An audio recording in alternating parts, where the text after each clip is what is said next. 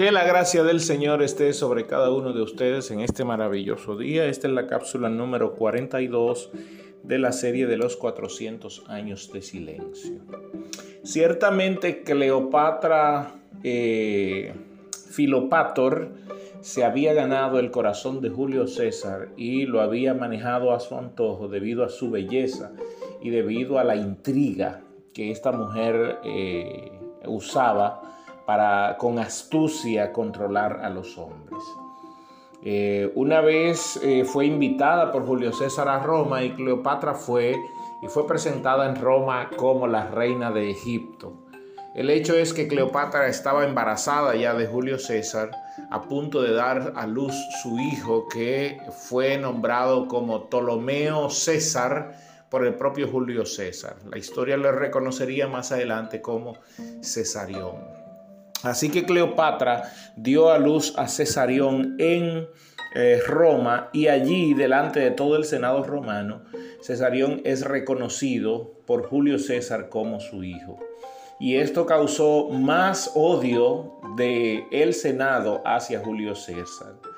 Recuerde que hasta el momento Julio César no había tenido hijo varón, sí había tenido muchas familias, muchos sobrinos, entre los cuales estaba Marco Antonio, que era uno de sus generales que él había llevado a las, a las guerras de la Galia y a las guerras de Alemania. Bueno, yo suelo mencionar Alemania, pero en ese momento no se llamaban Alemania, sino que se llamaba Germania. Eh, por eso es que el nombre de Alemania en inglés es Germany. Eh, aludiendo a Germania.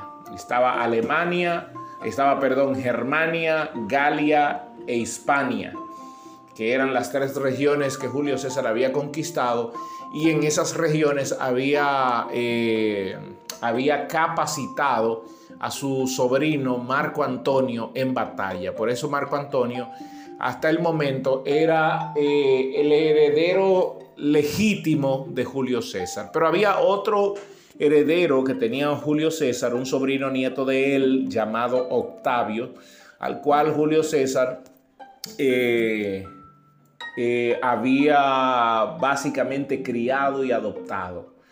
se llamaba Octavio Augusto César. Bien. Con todo lo acontecido con Cleopatra, Julio César vio que la reina de Egipto y su hijo peligraban, así que la embarcó junto a sus ejércitos y la mandó nuevamente a Egipto y encargó de su protección a Marco Antonio. Y después de esto, entonces que viene la muerte de Julio César en las escalinatas, porque el Senado romano acusaba a Julio César de, eh, y básicamente era racismo todo eso, de que Julio César había vendido la raza romana y se había mezclado con una negra egipcia, decían ellos, y que no era verdad que ellos permitirían que un egipcio negro los lidereara. Así que por eso el Senado romano, todos los senadores romanos atrapan a Julio César en las escalinatas del Senado y es apuñalado y Brutus dice, eh, perdón, dice Plutarco que solamente una de las estocadas fue mortal. Julio César muere y con esto eh, también se levanta una guerra civil que duraría cerca de 10 años. Eh, preste atención a esto una guerra civil que duraría eh, cerca de 10 años. ¿Por qué? Porque el Senado romano eh, le pidió a Octavio Augusto que eh, sea el sucesor de Julio César.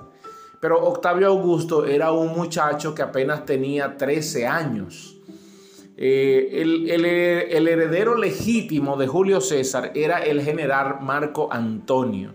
Así que el Senado romano apoyó más a Octavio Augusto que a Marco Antonio y eso eh, levantaría una guerra civil que duraría cerca de 10 años. Así que Octavio eh, perseguía siempre a Marco Antonio y sus ejércitos y hubo varias batallas. La más mencionada es la batalla de Filipos, eh, donde Marco Antonio tiene que irse bordeando las costas del Mediterráneo hasta llegar a Alejandría. Cuando Cleopatra eh, se entera de que Marco Antonio, que se supone que debía ser su protector, estaba en Alejandría, eh, Cleopatra le da la bienvenida Y Cleopatra decide entonces hacer lo mismo que hizo con Julio César, hacerlo con Marco Antonio, seducirlo hasta el punto de que él se enamorara de ella. Y lo consiguió eh, de una manera extraordinaria. Eh, eh, Marco Antonio se enamora locamente perdido de Cleopatra. Y es de esta historia, preste atención, es de esta historia que Shakespeare más adelante se inspiraría para escribir eh, Romeo y Julieta. Mire, mire cómo es la, mire cómo, cómo da vueltas. No hay nada nuevo debajo del sol. La historia en la que Shakespeare se inspiraría para escribir Romeo y Julieta toma más bien a Cleopatra y Marco Antonio como referentes para plasmarlo en una novela moderna que fue Romeo y Julieta, y así la humanidad pueda conocer una historia de amor, de odio entre familias, pero también de desastre final.